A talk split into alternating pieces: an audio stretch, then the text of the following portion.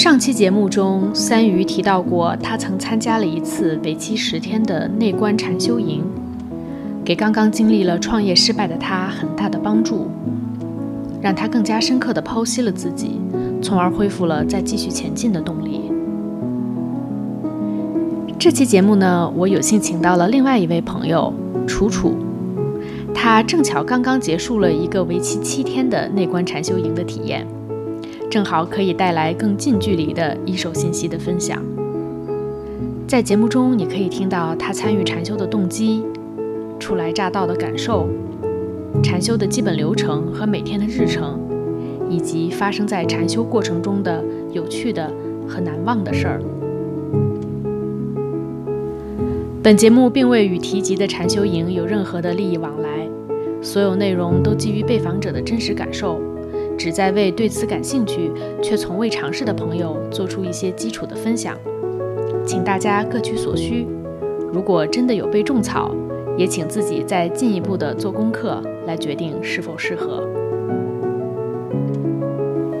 好，那么就让我们跟随楚楚一起进入他描述的内观禅修的体验吧。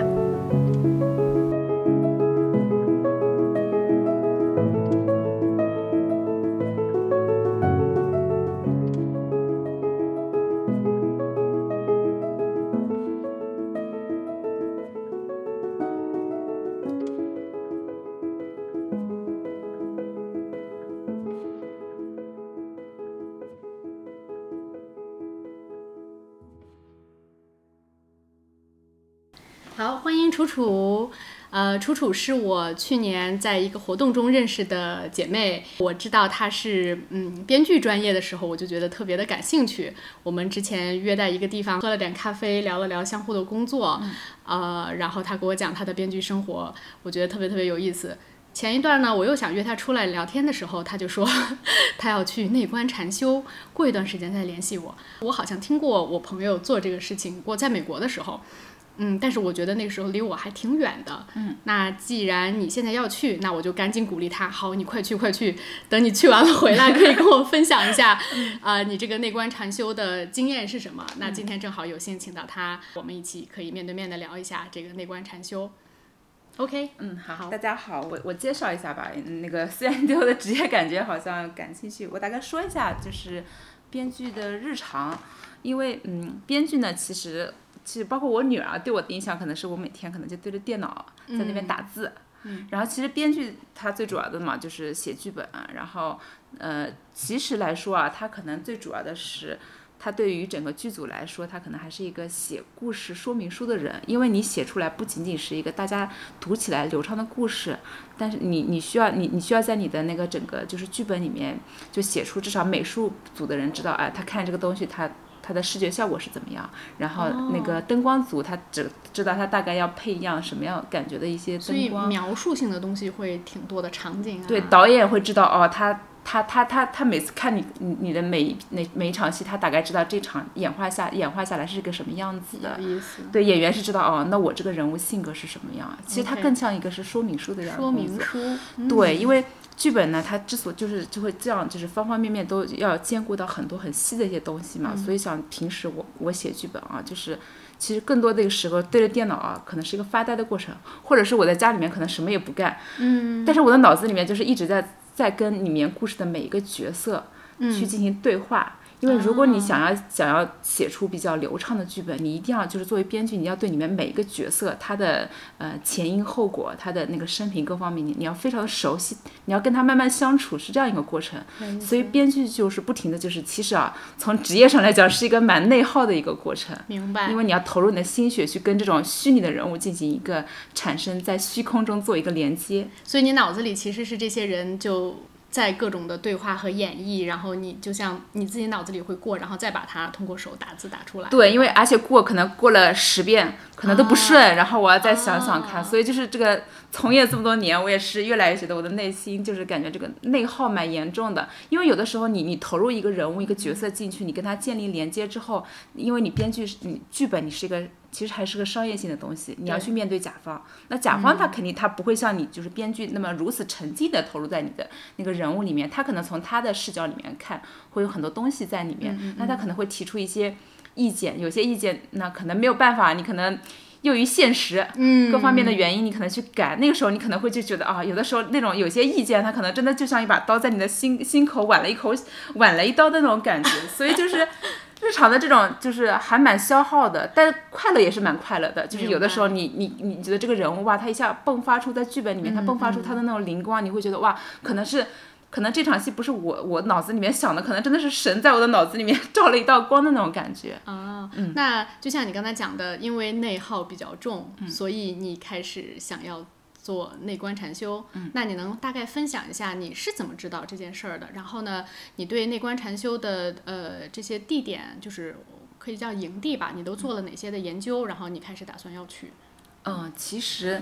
其实我我在这个内观禅修上，不要认为我是编剧，觉得 我好像就是天天对这个了解的很多，其实了解并不是特别多。因为我其实为什么要想到去禅修啊？就是在很早之前，我大概知道，就是社会上有一些这样子，就是可以类似于像净化心灵的一些那种，嗯。活动组织在大概脑子里面有这样一个感觉，然后嗯，整个就就尤其去年一整年嘛，就整个就是各方面的事情就让我整个人内耗，不仅是我我我工作上的内耗严重，然后在生活中这样遇到的一些种种方面的事情啊，我也不想去多说，但是整对我的整个消耗蛮大的。然后到那个呃年底的时候，我就发现我整个人的状态跟我以前比，就是真的还蛮不对劲的，因为我感觉我的内心啊就越来越很麻木。就是这种麻木，就是感觉我我给我自己的心，就是自己去主动建立一层壳，因为这个麻木就让我就觉得，比如说很，因为我每天一打开手机啊，就会看到各种各样不幸的一些新闻，负面消息，对对，看多了心真的是很蛮痛的。然后有这样一个壳建在那边，我自己给我自己保护这个壳在里面，我好像可以隔绝一下这些负面消息。但同时这个情况也会让我觉得，我我我不太，我不再像以前那种。那种就是容易感觉到快乐，我就觉得人真的是很麻木的、很憔悴的一个状态。到最后，这种就是内耗久了的话，就是在在我的身体上，就是有个有有有有比较外化的两个方面的一个反应啊。一个就是我后面就是睡眠越来越差，我每天就是晚上就是就是频频的，就是这样，每天晚上都做噩梦，然后可能每天大概凌晨两三点，我可能就会醒过来一个小时，我实在睡不着，然后每天就真的看着窗外，就就想睁睁眼一个小时，然后脑子里面。你在想，我跟你讲，这种感觉我也有。去年封城期间，对，就是你看到很多负面的消息，然后你自己的人生也被限制了自由，对，是真的非常的抑郁啊，对。然后包括睡眠，我倒不是半夜会醒，我是睡不着啊，我是可能到两三点都睡不着，然后就也很困，但就明明很困还睡不着。对，然后我我我早上醒来之后就觉得明明睡了一晚上，当然那中间可能平。去掉那两个小时之后，但是你可能还是睡了，可能有六个小时，但是你的头还是很痛。然后第二点就是你你白天清醒的时候那个状态，我觉得也非常不好。就是我的手机我离不开。虽然我知道我手机，其实我我我像我这个年龄，我对手机那些消息啊，我已经没有那么感兴趣，觉得一定要去看怎么样。但是我感觉我的手机是离不开，我就感觉好像我我我我一刻不看手机，我就会觉得。我我好像我的心啊，就是一直处沉沉浸在一个很散乱的一个状态，对，就没有办法集中精力干事情，然后老想去看手机，但其实你又知道那手机里的东西不好看，没什么意思。它完全就是在吸掉我的一些时间，对。然后这两种种两个两个感觉加在一起，我就觉得哦，我真的是有点受不了。然后然后就在某一天凌晨两点钟，我又睡不着，我想我看一下手机吧，我结合了一下。那一刻，我在小红书里面一下子刷到了一篇那个文章，然后有一个那个那个博主就在分享他在那个就是那个那个在那个黄山紫露寺禅修的感觉。然后对对对，然后我一看，哎，感觉好像这个点还行，就是看一下感觉还还可以。然后呢，我第二天就就就就早上醒过来，我就在那个公众号去搜了一下，然后我就刚好看到，哎，他那个。那个黄山紫露寺的公众号做得很好，他就把那个禅修大概是一个什么情况，然后有一些什么注意要点是什么，然后嗯，你每天大概在那边做什么，他都讲得很清楚，所以我当时就就赶紧很激动，就是嗯，就找了一下那个报名链接，想试试看。然后当时报名一开始，人家就说啊，不好意思，你现在这个类似于我当时是二月份嘛，我想报三月份的，然后他说这个现在已经报满了。啊，对对对，我当时内心还是有点失望的，说哎，怎么就这么没有缘分嘛？但是人家说你可以排队，如果就。前面的人嗯就是不参加，然后你在这个呃等待名单里里的话，你就可以慢慢的去去去那个。然后我就说那我等，因为我当时内心会觉得这个事情我一定想去做呀，因为这个。有七天的时间可以在那边就是尝试一下，看看能不能去调整一下我自己。那那我觉得就值得去尝试一下。而且我觉得是不是可能那个时候你刚才讲的那双重的焦虑已经把你压到，嗯，我再不去改变，我可能真的会更沉沦。所以你其实还心里是想自救的。然后这件事情让你看到，就小红书意外刷到的这个消息，让你会觉得我不行，我要自救，这是一个自救的道路。对，因为我说实话，我在上海待着，我不太知道有多少可以自救的。以前我情绪不好的时候，那可能去买东西，对吧？嗯，对，当下这个时候，说实话，买东西对我来说也也也产生不了很好的刺激。那以前或者还或者你觉得不开心的时候，可能哎去那个什么迪士尼逛一天，说是号称是全世界最最快乐的地方嘛，让那些快乐的事情来刺激我，那我可能也也也可能快乐点。但当下我会觉得，我更加需要一个就是。如一个安静的，就是清静的场所，让我去好好去过去体验一下，整理一下，看看。对，因为当时又又又刷完之后知道啊，那个紫露丝的那个叫什么方丈师傅，人家是那个什么北大毕业的，我就很好奇嘛，就这种高知人才，然后呢出家当当了和尚，然后能然后在一个黄山这么一小的一个地方，然后嗯呃围着他那个小寺庙，然后再做这么多那个开示的，我就对这种人很好奇，因为我想说他他他是不是能能否用他的那套理论来来说服我嘛？因为我本来是觉得相当于我生活在这个都市，嗯嗯对吧？然后我的整整套。人生哲学也都是哎，可能就是各种嗯，就是类似于就是人跟人之间连接，就不是那么无欲无求的。我在一个这么如此浮华的影视圈里面，对对对，嗯，有意思。那哎，你除了小红书上看到，你当天晚上就很就记住了这个，然后以至于你第二天早上起来还能敢就主动的去搜，然后去报名。你有没有去再了解一些别的？就除了这家以外，你有没有看到一些？就是你主动有没有去搜一些别的在国内的？内观禅修的营地啊，或者是他们的，你会去对比，类似于，因为我个人理解啊，就是这个东西它还是类似于一个体验式的服务。嗯，那像我个人，比如说我要去。某个地方玩，我会去搜不同的旅行目的地，会去比较嘛？那你当时有做过这样的，还是你就觉得哎，那个小红书的帖子写的实在是太吸引人了，我就去这个，我也不做别的比较了。呃，稍微在第二天，就是我报名，不是我在等待嘛，我也不知道我能不能成功嘛。那我想说，我我三月份我真的很想去尝试一下，就想找一个最近的，嗯，然后找找了一遍，确实其他嗯寺庙也都也也也都会有这样的一个活动啊，嗯，就是国内这样的内观禅修中心，一般就是在寺庙里，它不是一个单独的这种营地的那种情况。是吗？呃，我我搜到的信息基本上都是寺庙主办的，然后基本上啊，寺庙主办的，它基本上就是它对那个你要去的话，它是不会收费用的，它不是一个商业行为的性质，对对对，嗯，然后我找了几家，然后我当时也想说，如果这个子路寺报名如果没有报到，再过一个礼拜报不到的话，那我就想试试看那个其他的其他的那个寺庙再去试试看，那后来发现，哎，后来大概过了。三天不到的时间，然后他就跟我说，哎，可以报名，可以进入的那个那个里面。然后那我说那我就报，然后刚好就这样报上了。那他们提供大概都有几天的这种禅修呢？因为我自己也做了一些网上的搜索哈，就我看大概常见的是有三天的，有七天的，有十天的。嗯，对，那这个子路寺的是你是报的是七天的是吗？对对对，因为我之前是从来没有任何那个禅修的经验，嗯，然后呢，我就觉得，哎，上海到黄山这边说远不远，但说近也没那么近。如果只是三天这个来回，我感觉就是，哎，那是不是感觉好像体验稍微浅了一点？对对对，因为我看那个那个七天上面写的叫精进禅修，那我我是一个做一个事情，我觉得既然我我花时间精力去体验了，那我就好好去精进一下。所以后来我就直接就就报了这个七天的。所以不管是三天、七天、十天都是不要钱的，至少在你这个黄山的。对，那个师傅的那个那个有有一句开玩笑的话，就说欢迎大家来报名。那个紫露寺是包吃包住包开悟，当然开悟这个是比较比较比较夸张呃那个夸张的说法啦。啊，有意思。因为内观灵修禅修这个，其实在国外也很有名。比较有名的是那个印度的 Vipassana meditation，然后它在全世界很多地方都开了有它的这个 center，还有一些别的可能都是还会收钱的。有些东西可能就类似于把这个事儿包装成一个商业化的事情。嗯。但你去了以后，因为收钱，可能体验会更好，因为可能吃住可能会更好一些的。那听起来，国内现在你刚才讲的这种东西，就因为它是寺庙主办的，所以它基本上是非盈利性质的。嗯。那你这样去的时候，可能目的就更。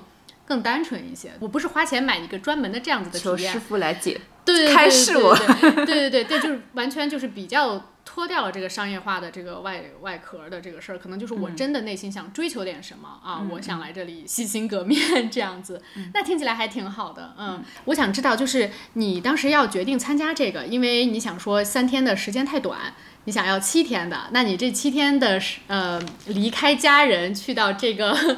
山里这件事情，你的家里是呃支持吗？就是你跟他们讲你想做这件事情，他们对这个事情的接受度是怎么样的？我一开始跟我我先生说这件事情的时候，他说你是不是要进传销组织？因为传销组织，对对对，因为因为说实话，就是你要你要进去里面那个禅修过程啊，首先你进进到那里面之后，你你的手机是要上交的，哦，就是跟传销差不多是吧？对，这七天你是不能用任何电子设备的，嗯你是不能嗯跟外外面去有任何那个互动互动的。然后其次是你的身份证是要压在那边的。他们是寺庙是有寺庙的那个，一般你住酒店你可能是登记一下就行了，但是寺庙里面，呃，那个是是是要这样过，相当，于就是那真的很像传销就是，对对对对对，收 手机压身份证是吗？对对对，就是怕你到中间跑了。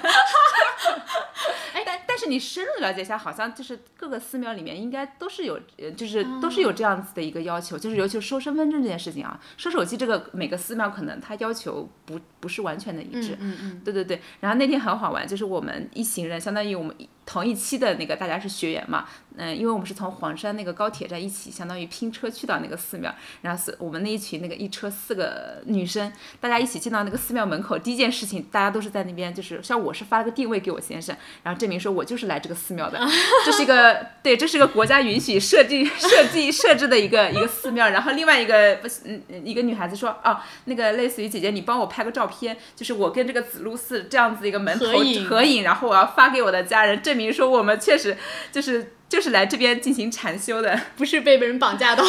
那个传销组织的是吗？是的，嗯。挺有意思。哎，那刚才讲回到，呃你其实是你报名以后，最后你知道被录取在里面，那他你是怎么跟这些姐妹认识的呢？就你们有个群，他、呃，就是报名成功的话，然后里面的那个就是负责联络的那个人，他就会帮你拉入这一期的那个一个禅修的一个里面。然后大家就是因为都是都是全国各地来的嘛，大家他哦他那个地方交通的话，就是嗯，就是你你从高铁站呃打车过去，可能要个一个半小时左右吧，所以一般大家会一起拼个车过去。所以、那他可以自己开车去吗？呃，自己可以开，可以那你嗯那边交通很方便。那个那个寺庙其实离那个就是那个黄山很有名的一个景景点叫宏村，离那边非常近，大概开车十到十五分钟的距离。啊、嗯所以你们会有一个这样的群，但这个群其实就是给你们一些指南，让你们怎么到这个寺的。嗯因为到了大家手机又都收了，所以也不可能在这个群里再联系什么别嗯的了，对吧？嗯嗯，是的，是啊的，是的。所以啊，OK，那你的你你先生包括你的家人就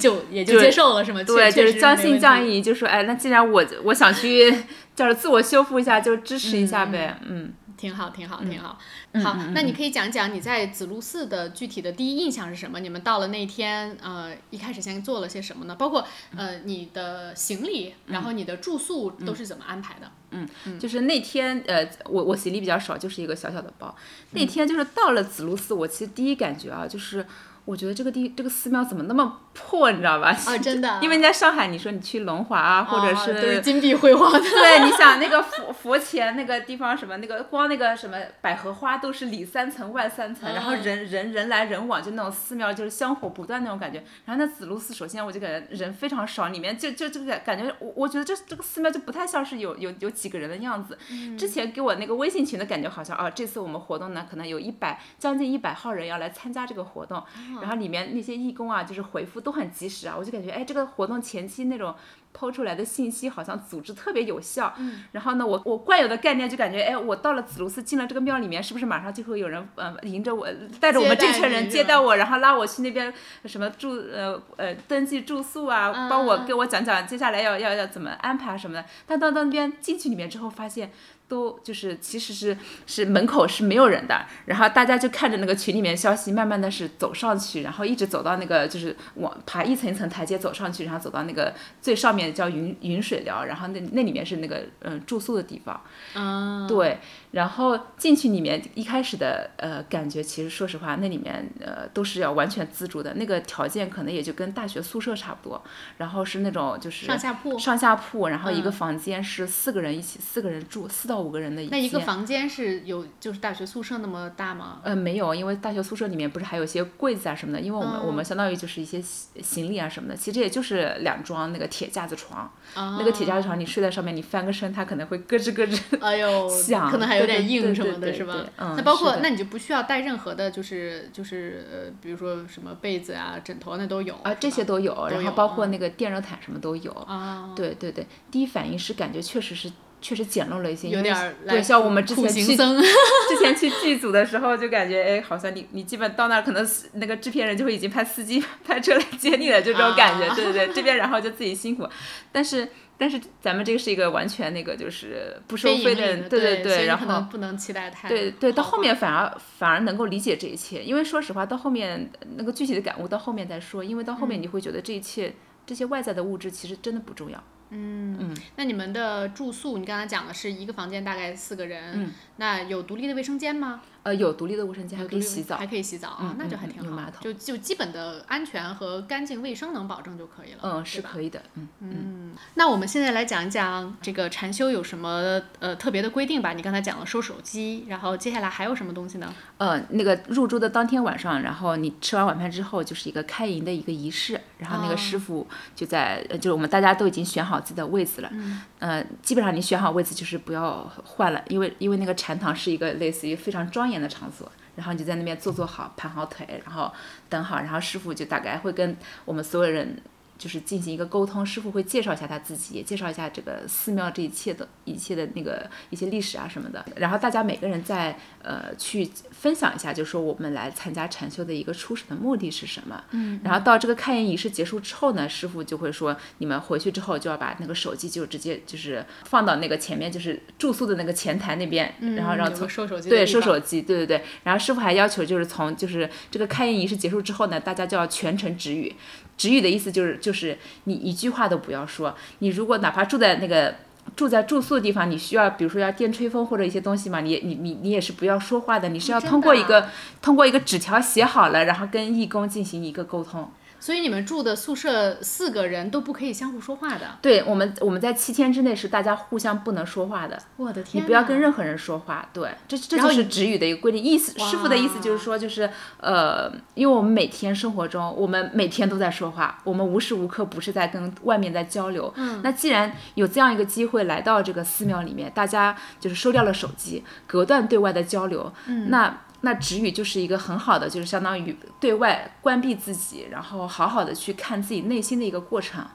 对师傅还有要要求，就是没有无眼神对视，无眼神对视就是哪怕我们两个人看到，可能我们你我们俩是一个宿舍的，嗯我我们俩看到，如果是正常的社交场所，我们肯定是要笑大一下家笑一下，哎点个头对表示礼貌。师傅说在这里面不需要，你不需要跟任何人进行有眼神上的沟通，大家就是装作不认识，就是不要有这种沟通。因为我觉得是不是看了眼神就想说话了？对，就就就很容易。对对，包括那个紫卢寺里面有两只狗，你知道吧？师傅说。包括不要跟那两只狗有眼神对有眼神对视，所以你们学员之间不可以相互对视说话。嗯那跟工作人员有要求的话，也是拿纸条来传。那对他会给你发一个类似于他那个。他那个前台上面就有就有便签纸和笔，你就你有要求你就随时去。那你你你比如说你自己可以带着，你说我有类似于像写日记的习惯，我自己可以每天晚上写日记吗？啊，这个是可以的。这个可以的，对吧？对对你只要不跟人有语言的交流和眼神的交流，但你自己想记录一下你每天的心情什么的，还是可这以当然可以，因为禅修整个最核心的就是你要，就内整个过程啊，就是你要跟自己内观做对自己跟自己做一个交流，你要摒弃掉外面一切的干扰。我觉得这样很舒服，特别适合社恐，你知道吧？啊就是对对对，因为有的时候 像我没有那么社恐，但有的时候我也觉得在公众场合你要不停的就是你就哪怕你在公司那种环境里面，你要不停的跟人家哎有各种就是那种寒暄，或者是有眼神对视聊天，你就会觉得哎总归会有一点对对对，到那个地方你就会突然觉得啊有一个环境。既然师傅有了这样的规定，我可以非常任性的就做我自己啊！我只要不发出奇怪的声音，我也我也可以不用看任何人，对不对？终于不用看任何人的脸色，不用听任何人的声音，也不用再说话。这个真的，我我我觉得我是一个挺爱说话的人，我要去了，我可能会忍不住。这有人忍不住说话吗？你们你有见到呃，吗？就是我我我们同宿舍有小姑娘说梦话，对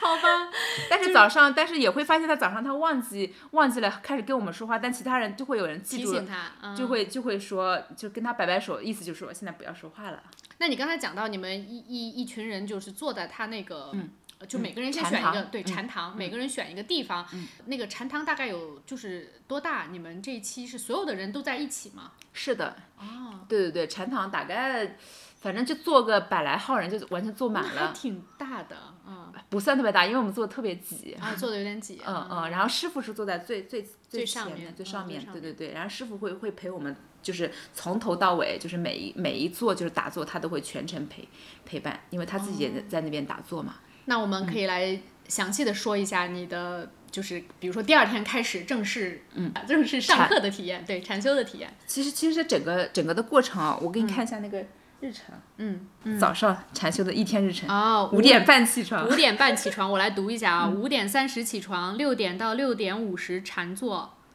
然后这就是禅坐的时候，你就要去他那个禅堂里了，对吧？也就是给你半个小时的时间，从你的房间起来去禅坐。对的嗯。然后七点到八点三十早餐，嗯，出坡是什么意思呢？出坡是你在寺庙里面，如果有一些要做的一些呃，比如说洒打扫的工作啊，或干嘛，就是如果就是有义工或者是师傅教导你啊，你就去帮忙做劳动。哦，就是早餐的时候，你吃完了就可以帮帮做嘛，因为因为吃早餐的时间其实很快，你可能二十分钟啊，可能你嗯但他给你留了一个半小时，对吧？对，你可以做自己的事情，你也可以去那边就是帮忙一些做一些劳动。好的，然后再接下来是八点半到十一点十分，又是禅坐，嗯，然后你这括号写了三坐是什么意思？三三个时间段，三三次差不多，那一次是一坐一般是四十五分钟。四十五分钟，嗯，那是那个师傅会在前面喊说第一座开始了，大家来啊，没有特别具体啊，师傅基本上就是首先时间到了他就坐上去了？对，首首先我们学员先准备好了，时间到了他在那儿，然后做好了，他就开始就是敲一下那个敲一下那个木鱼，就代表开始。哦，嗯所以那禅坐他要他就完全不跟你们说话，就他坐在那儿，你们模仿他的姿势，就那么一直坐着，然后也没有任何的，比如说背景音乐啊，呃，这这个只只能说是他不是他他只能说是一个呃。就在正就是师傅的禅坐里面，他是不会有这些东西去修饰他，就纯粹的一个禅坐。所以他坐在那儿坐着，你们下面一百号人就跟着他在那个大厅里就坐，真的坐定了之后，真的鸦雀无无声，真的。然后你要求闭眼睛还是什么吗？呃，这个都可以，你闭眼或者睁开眼睛都可以。但是对我们这样初学者，可能最好是闭上眼睛，因为你睁开眼睛，你可能都是人，就会都是人被干扰。啊，明白。那你刚才讲的，他他开始的时候他会敲一下木鱼，然后到四十五分钟结束的时候，他敲一下磬，磬是一种好像是一种铜制的一个东西吧，哦敲那个声音特别的清脆。啊、嗯，就大家听到这个声音就知道这这一个座结束嗯这一座结束，然后中间中间有有个十分钟时间，你可以休息，去上厕所、喝水什么都行。啊，然后接下来再来。嗯对，再来，嗯，就这样一直一直重复。我觉得要是我，我可能会睡着，哦，等会儿我跟你，等会儿我跟你讲，是是有可能会睡着，因为我就睡着了。真的。嗯然后再接下来看他这个作息哈，到了十一点半到一点半有嗯午餐，大概是两个小时的时间。嗯啊，这又是出坡，就是你去打扫卫生什么的。嗯，但我我我这次经历的就是，嗯做一些劳动的时间比较少，主要的因为还有还有些人报名义工嘛，他们可能就主要那个，嗯啊，那你们吃吃饭，包括刚刚早餐和午餐，就是有专门的餐厅喽？嗯嗯，那你们吃饭的就是怎么做呢？也是随便做，还是也是固定啊的？不是的，那个吃饭的话是这样子的，就第一天的时候呢，你你你你你在那边你就选好两个，一般会选两个碗，啊就两个碗。就是一个放在下面，一个放在上面，就是如果就是吃完之后的啊，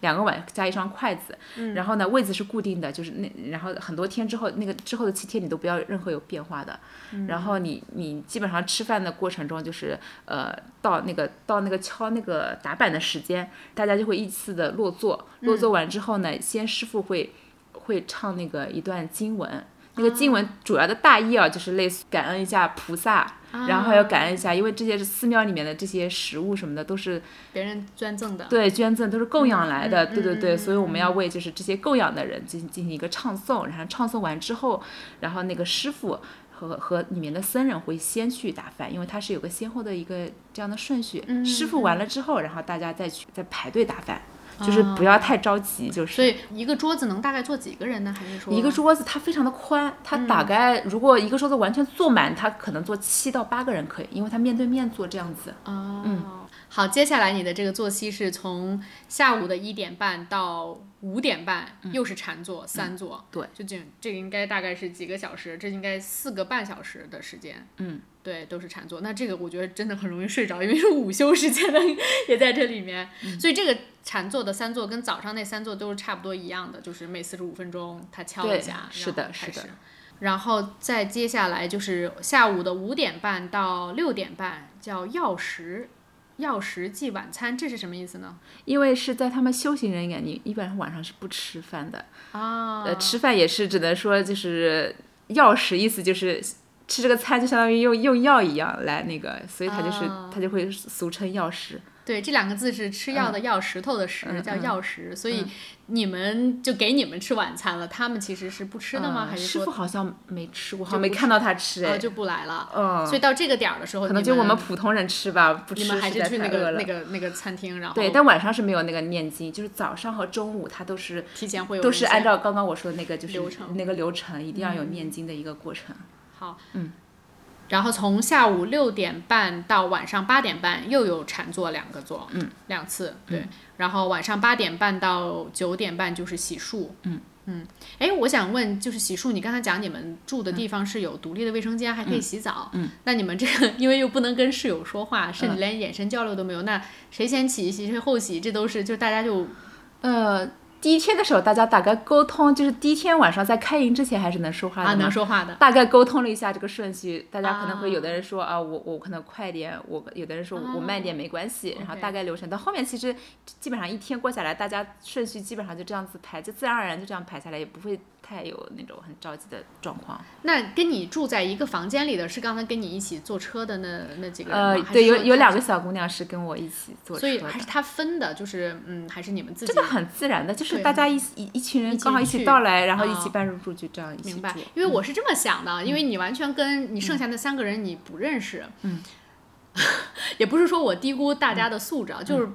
嗯也许有些人可能素质不是很高，然后最后因为又不能语言交流，又不能忍意呃眼神交流，又住在一起，可能难免会有摩擦的时候，到时候就是不是挺不好？当然，你可能运气好，或者包包括你刚才一路来的时候都跟他们有聊过，所以你可能大、大概知道一下对方是什么样的人。嗯，我不知道会不会就是万一要是住到一个跟一个很难搞的人住在一起，是不是体验就会感觉还？好呀，因为你看我们这个日程这么的紧张，每天就是你所有的精力基本上就在那边禅坐，啊然后你到九点半止境，你这个中间其实说实话，你跟那种大学就大家还有交流，还有那种什么嗯习惯，其实不太有，因为大家很快就是在一个很限定的时间之内，然后快速做完自己的事情，那自己的事情也无非就是洗漱。嗯嗯，对吧？就是洗洗漱一下，然后洗澡跟洗衣服，其实大家时间岔开一下也就还好了。你没有太多时间交流，你就你你你没有那个机会交流，你就很难产生这个摩擦。有意思，所以我觉嗯得其实、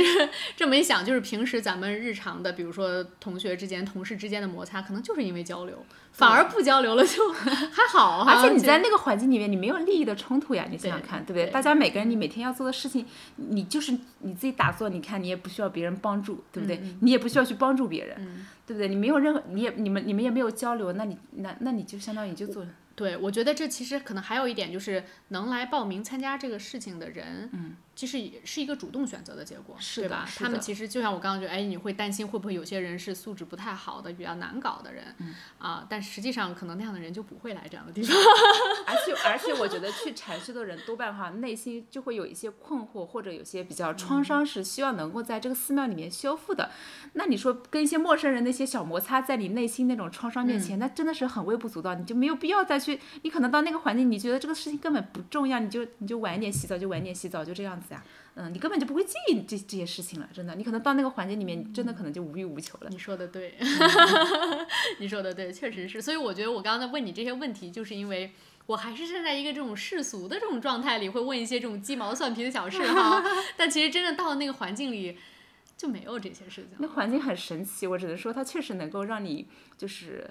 剥慢一层一层慢慢让你洗掉你内心那种很。很很世俗的一些欲念的一些东西，挺有意思。对的，因为像我每天早上就是第一做的时候，早上起来五点半真的非常早，那个天还是黑的，那个月亮还是真的是月明星稀啊，那什么都能看见的。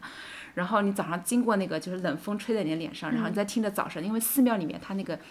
它那个早上，它那个是是早上都会有晨钟暮鼓啊，晨钟暮鼓真的是早上是有那个僧人在那个远处那边鼓楼那边去，呃，就是早上那边是先敲钟，然后一边敲钟一边嗯也在那边唱诵，然后就听那个声音。寺庙里面还有个很好玩的事情，就是它的计时方式跟我们平时不一样的，因为我们平时我们不是要看手机或者看手表嘛，嗯寺庙里面对都没有都收走了，怎么知道时间？怎么让大家在这么短的时间里知道我们该干嘛？呃，没有没有没有，它是有，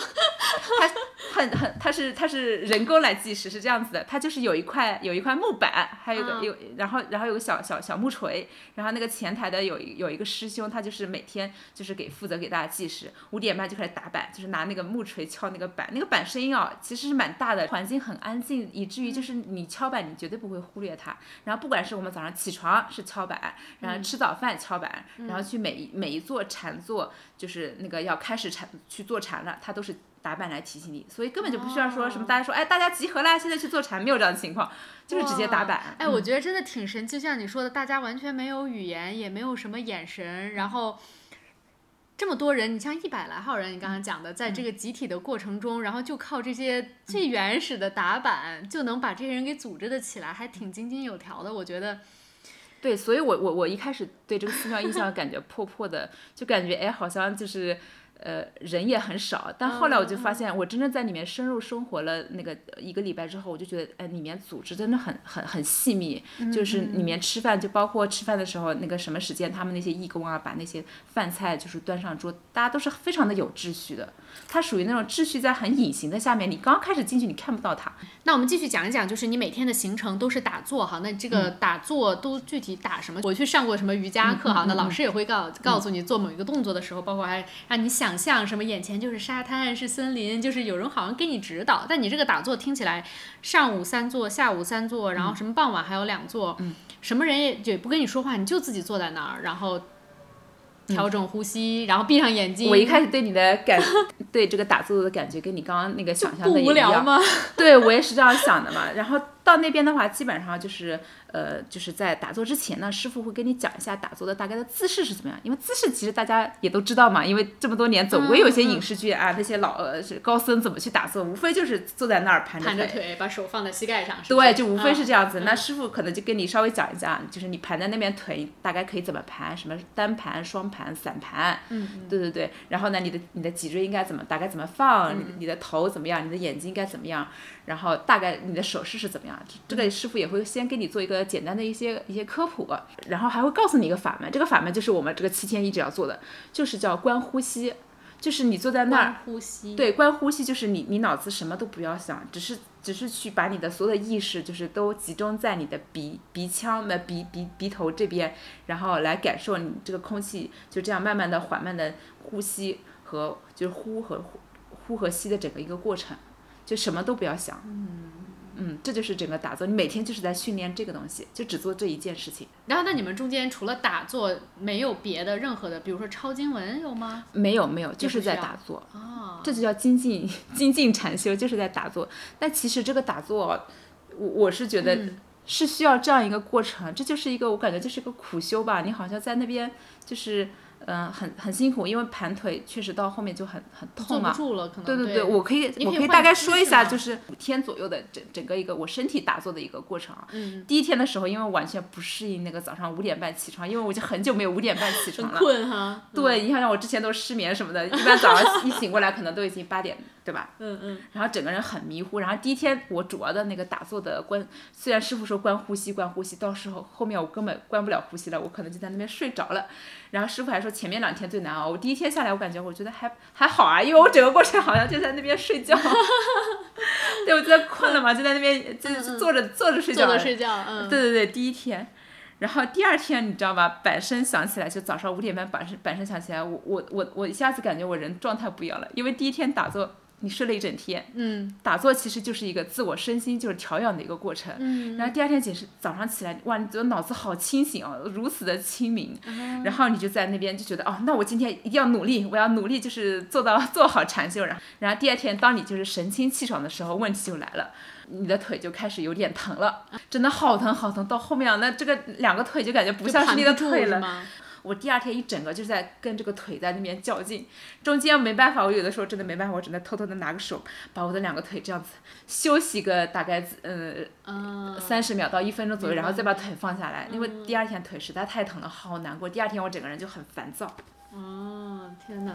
然后第三天我跟你说，感觉又不一样了，你知道吧？第三天我我腿腿稍微好一点了，因为有一坐当中我真的很觉得就是我那个身体的热气啊，就是传传到那个脚心那边，可能就会觉得师傅说打坐的过程中，他那个你的你整个气脉是在慢慢的一个畅通的一个过程。嗯，就是我的腿可能有有一次我是觉得装腿突然变得就很温暖，那一坐下来我觉得还不错。然后到后面就开始就是腿这个气脉好好像有点通之后，我的问题出现了，就是我开始觉得我我我我我这个喉管这边呼吸很很难受，我就感觉我我怎么每一次呼吸怎么就这么就不像前面两天就就感觉不畅通，我当时内心想说，我可能回上海我要我要我要去医院看看，我可能是不是类似于新冠之后这边是不是又怎么了？的是吗？对对对对对对，我觉得可能有点问题了。然后我的肩膀这里也开始疼了，因为我这个我我这边左边的肩膀就是一直就是不是特别好嘛，然后这边怎么就开始就就是开始肌肉可能哪里就开始各种酸痛了，然后这一天我就觉得有点难受。然后第四天的时候，就是第四天又很神奇，又不太一样的点就是我上午做第一座的时候，我前面不是前一天也是很烦躁，因为疼痛嘛，然后我我早上起来忽然觉得那一座我感觉整个呃，我本来觉得禅堂人都特别多，特别拥挤，我会觉得空气就很憋闷不舒服嘛。但是那一座我突然感觉我好像又不在这个禅堂了，就感觉我好像就是感觉这个整个禅堂就是气流又突然很畅通，我就会觉得就是有种很神清气爽的感觉。这可能就是师傅说的，可能就到了就是人，你可能在打坐过程中，你一下子整个人就是慢慢能够能够沉静下来，你就能感受到这种神清气爽。嗯就升华了 环？环境还是那个环境，但是你你你你整个每人天的感受是不一样的。对，但那天我跟你说，我前一天不是喉管那里感觉呼吸不畅嘛，嗯我今天我终于开始发觉我我我这个喉管没有问题了，我的那股就是让我拥堵的气下到我的胸口了，然后我我我就觉得我的整个胸口啊，就就如同一个巨石就压在那边，好难受，真的是每天的我的那个疼痛感都不一样，但那天我的腿开始不疼了。然后到当然到后面几天，我我每天还是在努力去努努力的去练，我希望能是不是能把这个类似于这个拥堵的这颗石头这股气能够压下去，但都都但一直到我禅修结束，我也没有没有能够成功。就是没有成功的意思是你到最后第七天要走了，你我还是感觉我还是有这个，但是我只能说这个禅禅修它它能让你感觉到这种身体的变化已经很不容易了。你你这种身体郁结的这种情绪，对吧？包括我之前最早说的我情绪上的麻木，这不是说你几天的禅修就能彻底解决的一个问题，这是到你后面就是生活下来，你还是要去继续慢慢去调理的一个过程。但是我觉得这整个过程很神奇。然后呃，师傅还讲到，就是你你坐禅坐久了，你会有一种就是进入禅定的状态。进入禅定的状态，好像约莫是你可能进入你你可能好像感觉你在一个虚空当中，你可能。也感受不到天花板，也感受不到地，然后，然后你你可能会觉得你的身体无限放大，也会无限缩小。你在你在这个禅定里面，你可能感受还自己就是身体的苦痛都不会再有，你反而我你会觉得很快乐，这就是初禅的禅定状态。然后像我前面说的，每天身体感受是一方面，然后我每天的心理感受又不一样。我心理感受就真的是每天就是要剥洋葱一层一层一层去剥开那个，嗯，那个那个心里不同的感受，就是你每天晚上，说实话，我都会做不同主题的梦。就是你你你情绪里面有很多面嘛，什么快乐，然后羡慕，嗯，或者嫉妒，或者恐惧，嗯，或者贪婪，嗯，这种不同类型，你所有人类的这些情绪啊，你你每天晚上我都会轮番就是做各种主题的梦，就是我跟这些不同的情绪，每个每每个情绪做做这种连接，好神奇，真的每天晚上不重复的。也有也有同修的人就问师傅这是什么原因嘛？问也是用通过小指教，后面我会再说。嗯，说师傅说，因为你白天在那边坐禅的时候，相当于就是抛出一切杂念，只观呼吸。嗯。然后呢，然后你的情绪呢，你的你的内心的那个情绪就是一只猴子被关在一个笼子里面了。然后你到晚上，说实话，你已经无意识了，对吧？你你你不可能说你再去控制你这个情绪或者干嘛，那你的那你那些所有的情绪就是白有天释放关了了一天，所以就会做不同主题的梦，就会这样子。啊，很神奇。那正好我们就可以连连讲到你说的这个叫师傅读小纸条这个，啊，超好玩，真的是，啊我觉得是这个讲一讲，这是是这个这次禅修当中最好玩的，我觉得是最放松的一个、一个嗯一个一个是过程，就是每天他那个就是呃呃就是上午、下午还有晚上，它前面不是三座嘛，它嗯其中有一座它是呃不强求在那边坐禅，而是大家就呃盘腿而坐，然后师傅在那边读小纸条，因为我们不是止语嘛，嗯然后呢那个师傅的那个呃椅子边上会有那个便签和纸，然后呢你可以就是提各种各样的问题，然后嗯就写下来，写下来，你可以来来说几个好玩的。我还挺有印象深刻的。嗯，有一部分是那种就是关于禅修方面，有的人就说师傅，我觉得我太痒了怎么办？就是太什么哦太痒痒了，坐在那儿 挠痒痒对，就禅坐禅坐在那儿，我可能是类似于身体身背痒，然后什么类似于哪里痒，但是尤其难忍的就是心里面特别痒，就那种心痒的感觉，我实在是 难以忍受。然后师傅就会说什么，在这个打坐的过程中，什么酸麻痒嗯胀。这些感这些感觉都是正常的一个身体的反应。哎，他在念这样的纸条的时候会笑吗？下面的人 可以笑是吗可？以笑，可以笑，除了笑别的都不行。然后啊，还有寺嗯去寺庙里面，嗯，有些有些女孩子嘛，她可能遇到一些情感问题，就会问师傅，师傅类似于说我这辈子再也遇不到爱的人，我该怎么如何度过这一生？真的在小纸条里问师傅这个啊？对呀、当然会问。然后师傅怎么说 师傅大概就会跟他讲那个感情的那个嘛，就是类似于说，首先。呃，就是童话故事只会告诉你，类似于前面就王子跟公主如何就是相遇相爱，怎么携手一生。但是，但是他不会告诉你的是那个王子跟公主他们俩真正在一起之后，他们的生活是怎么样。你也知道老夫老妻，然后到那块感情互相类似于我我我嫌弃我嫌弃你，你也嫌弃我，但是呢，我们俩因为家庭各方面原因呢，也不是说分不开。对，想要分开就就就能分的一个过程。啊，这个时间就像你师傅读小纸条这个东西是大概多长时间呢？呃，一般一个把小时吧，一天一呃读一座的时间至少。哦，会读嗯，它也不定的，他他不定的，他看是每天小纸条的多少啊，它尽量会多读一些。啊 OK，对对，读的时候像我就比较偷懒，我可能就没有完全的盘。还有很好玩的啊，还有很好玩的。继续说。有人说啊，师傅，你看你对现在啊，就是类似于就是很多人为了给自己增加福报，他们呢就去买很多什么泥鳅啊，干嘛的，跑到那种 河里面去放生，你怎么看？对对对，就是说这种就是能不能类似于通过这种花钱来给自己什么增加福报，对对啊对，然然后师傅怎么说？师傅说这个福报呢，实际呢是赔出来的，不是说你花钱那个，就培出来的，意思就是培养的培吗？对培养培出来的，就是意思说你你你如果想给自己做真的有福报的话，你你更你要做的事情是去利他的。就类似于你去去做一些利他的事情，你帮助到别人，你给别人带来一些帮助，而不是说你通过放生这个方式，好像类似于你好像放生了这个泥鳅，但是你你本质上说你你你的出发你的出发点是为了给自己增加福报，这样的福报其实、啊其实是一个空了，就是对，其实是个自私的真。正对对对，你的出发点是自私的话，你你这样福报，并不是说你你放多少，你花多少钱砸多少钱。那如果、那那世界上最有最有钱的人，他根本就不用修了，对吧？啊，还有人说师傅，我看到有人有人在吐痰，大家注意一下卫生，让师傅提醒一下大家。就小纸条上写这个是吗？对对对对，注意一下文明，然后特别好玩。然后师傅当时读完这个。就师傅就笑了一下嘛，其实师傅也不用说什么的，他也不用再再当场听，大家听完之后自然而然就会不会再去嗯吐痰了。那你们在这里做禅修的时候，会有外面的游客来看吗？呃，会会有会有一些，那他他他不会进禅堂呀，我们禅堂在二楼呀，他就在下面每个哦店里面会会那个。明白了，就那你们比如说在每一次打坐中间休息的时候，你可能可以看见底下是外面有人可以很少，这个寺庙真的很清静，真的很很很，就那就很适合干这种事儿啊。我觉得超级适合啊，就是很安静。你说搁在什么静安寺、龙华寺搞这个，肯定就这个闹市，人家可能烧烧香就可以了。对你要做啊做禅的话，你真的需要一个很安静的环境。那最后还有一个问题就是，来禅修都是什么样的人？你说你刚才一开始来，你们有一个群里会组织大家怎么到这儿，我可能你们会相互呃一起打个车什么的，然后包括走的时候你们也会相互交流一下。那你在这个期间，包括你现在回来已经可能呃几个星期了，你们还有在交流吗？然后这些人你大概跟他们这种简简短的交流，能知道对方都是什么样的背景吗？呃，就是第一天开营的时候，师傅大家会让大家会介绍一下自己嘛。哦，对对对，你刚才有提到，那这个就是这个时候很有意思，就每人说一句话，还是说每人多长时间？呃，每人大概就是按照自己想想想说的长也可以，想说的短也可以。那会就会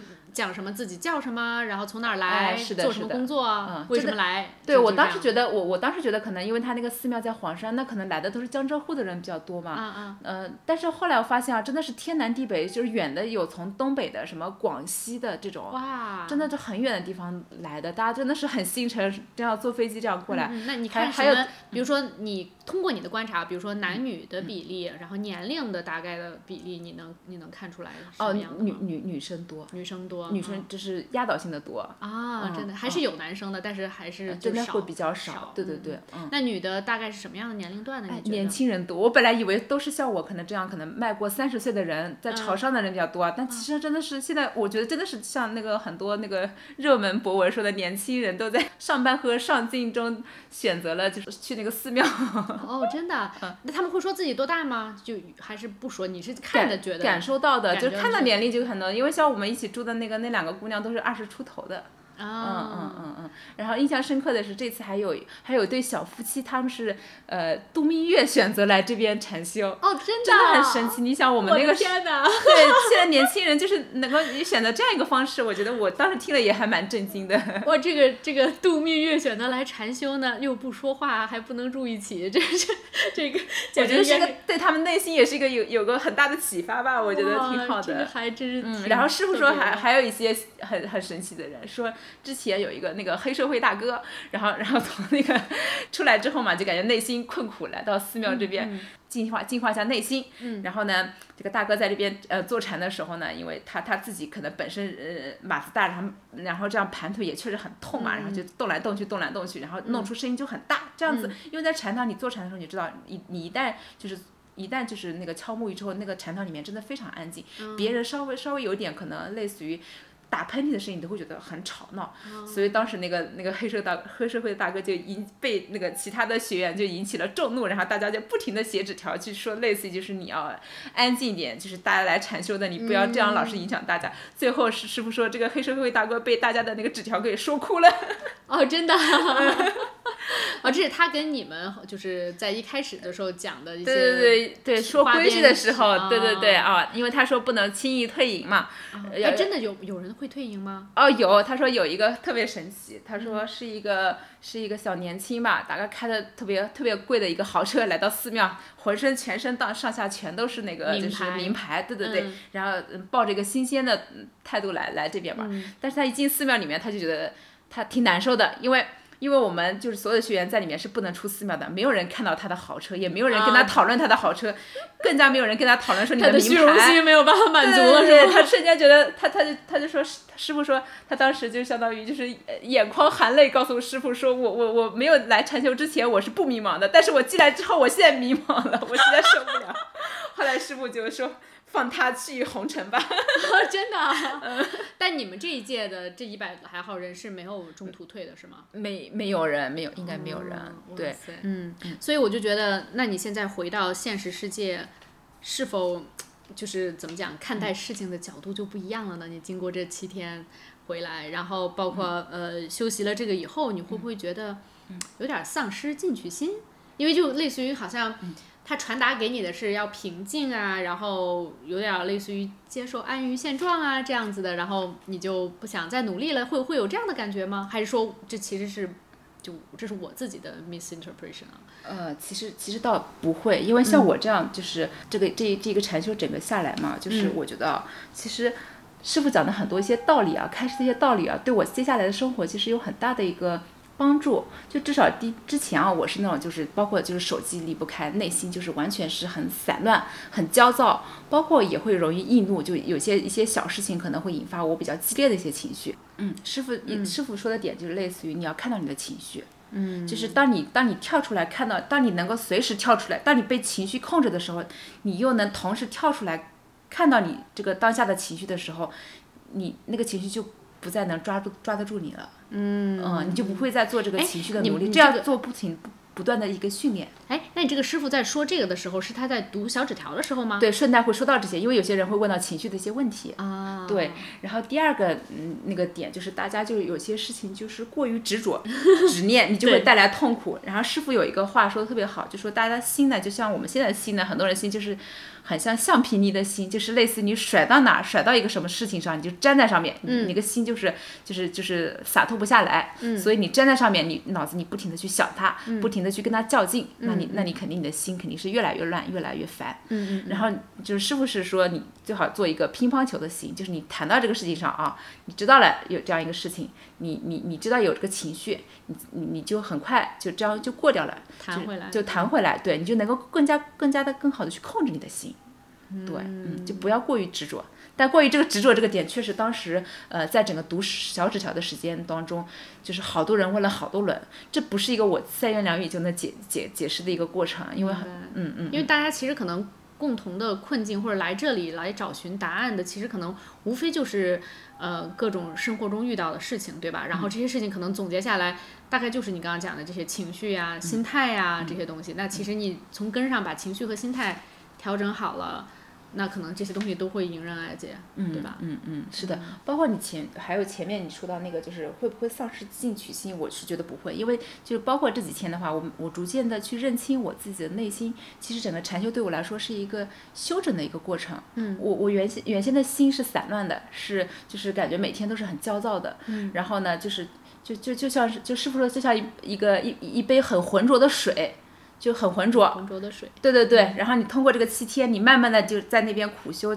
坐禅，然后你慢慢的让这个水慢慢的去给它沉淀里面的杂质慢慢往下沉淀下来。嗯，当你沉淀下来的时候，你这个你你心里面哪些是你最觉得哎你非非常需要去处理的一些事情，你自己慢慢慢慢清晰起来。反而我觉得这个禅修对我来说，生活是有一个很积极、很很积极方积极方面的一个指导意义。所以，那你回来其实最显而易见的是，比如说你的睡眠是真的有改善吗？睡眠其实坦白说没有很改善，但是说实话，我我至少遇到生气的那个事情的时候，我我我马上我脑子会反应会我要跳出来这个情绪，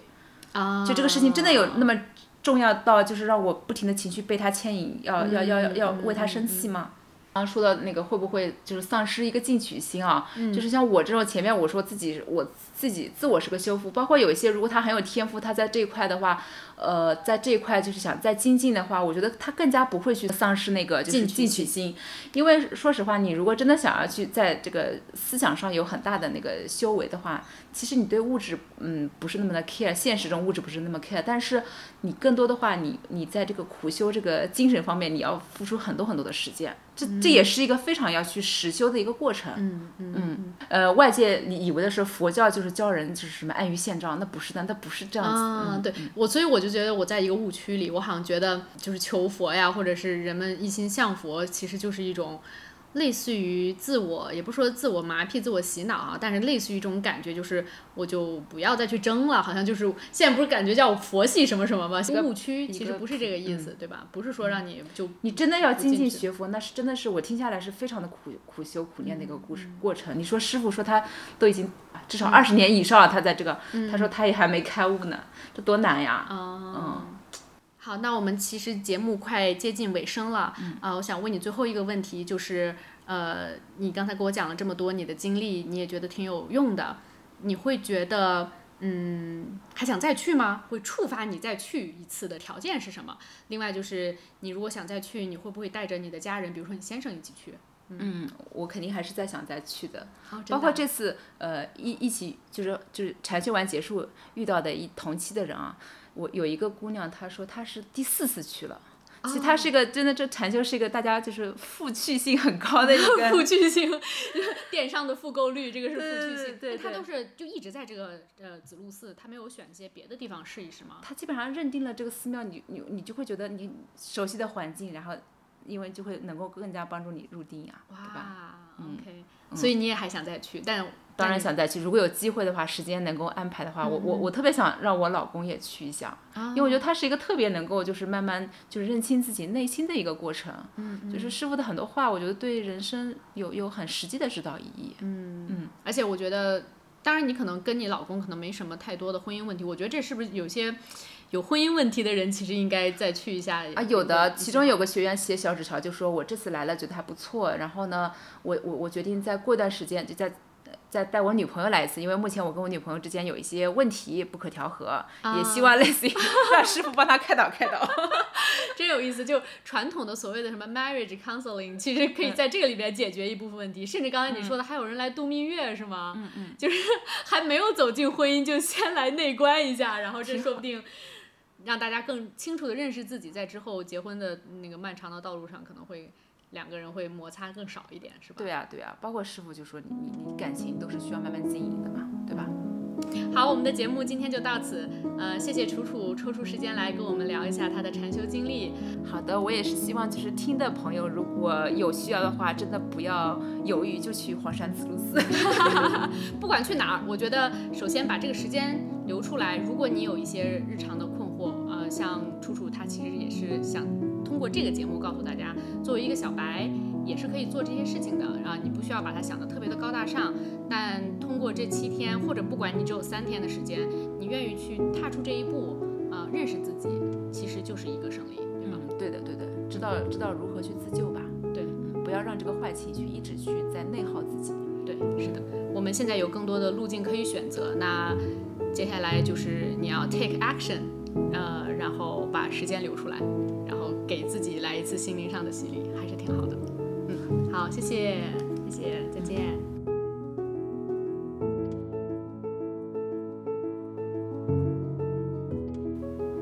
在这个快节奏、高压力的现代社会里，我们无时无刻的在跟焦虑对抗着。通过内观禅修，我们可以直面内心的恐惧、焦虑、欲望和不安，逐渐认识并了解自己的真实本性。这不仅有助于减轻我们生活中的压力，还能让我们更好地面对人生中的各种挑战，实现真正的自我成长。感谢收听此次节目，希望楚楚以一个小白的内观禅修体验能带给你一些启发。如果你有什么意见和建议，也欢迎给我们的节目留言。今天的节目就到此结束，祝你每天都有平和的好心情。